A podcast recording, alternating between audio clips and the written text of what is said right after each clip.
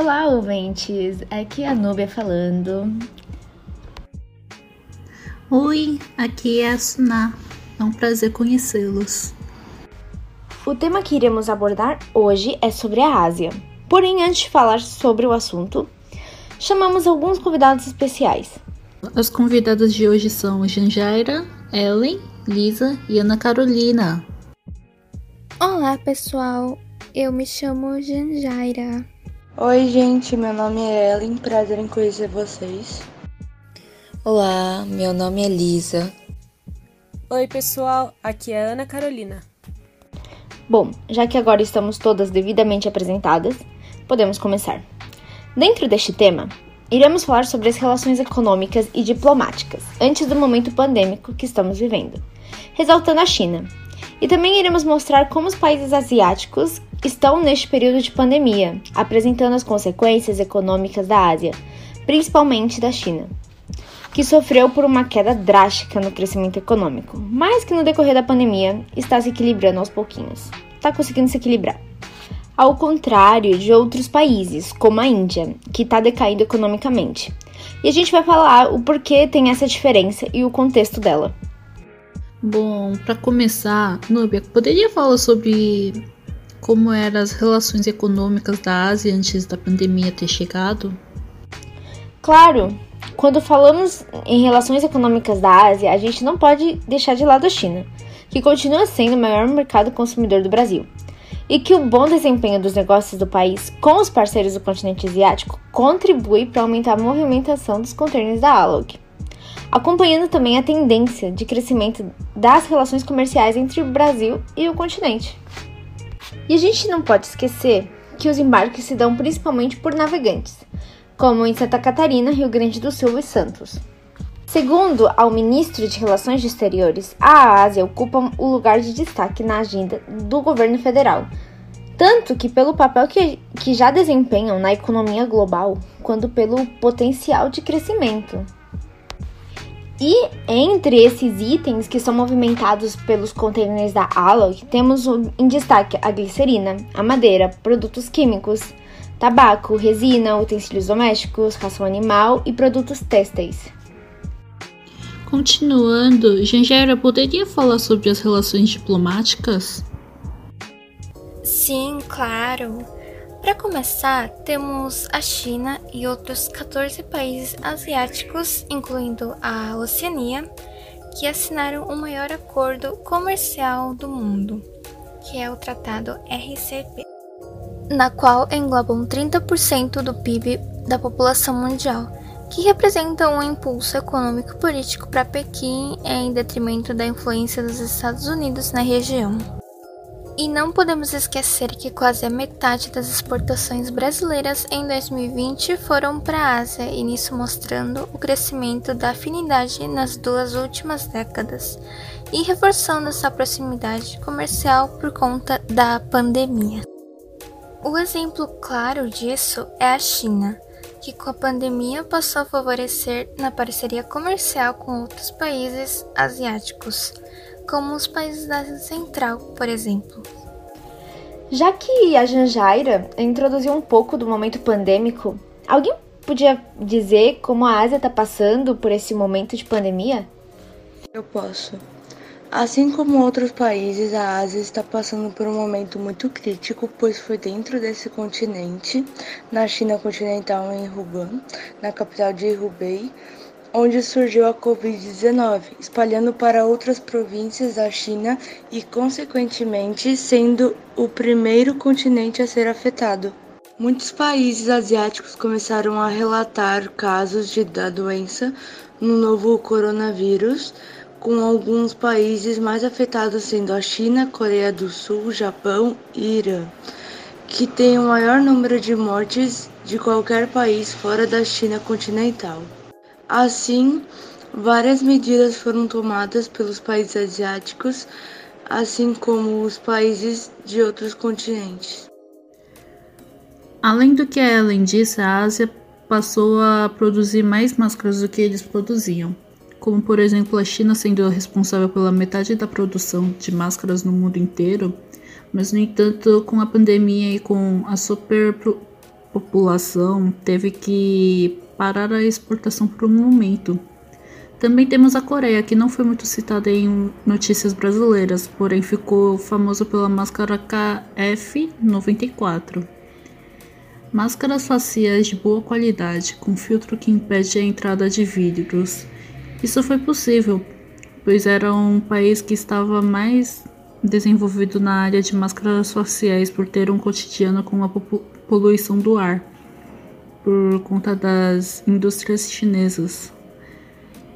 E, com, e outro assunto a ressaltar também é o trabalho e rapidez na hora de produzir e distribuir doses da sua vacina. Como exemplo, a Sinovac, que é distribuída em muitos países, como a da parceria do Butantan no Brasil. E tudo isso tem chamado muita atenção de países da América Latina e África. A Ásia está sendo afetada pela pandemia. Portanto, eu posso apresentar a questão do interrompimento no crescimento econômico, pois tanto o mercado interno quanto o externo não estão funcionando por estarem com crise financeira e é um momento que deve ser cauteloso, preocupando com a saúde dos cidadãos. No Oriente Médio também não é diferente de outros, pois passaram por uma crise no setor da saúde, infraestrutura deficitária e impacto na economia, gerando mais desempregados. Na crise econômica, podemos dizer que a principal causa seria a queda de valores do petróleo e o preço do barril, que atingiu valores negativos. Portanto, com a pandemia, acharam que seria melhor guardar o petróleo do que exportar.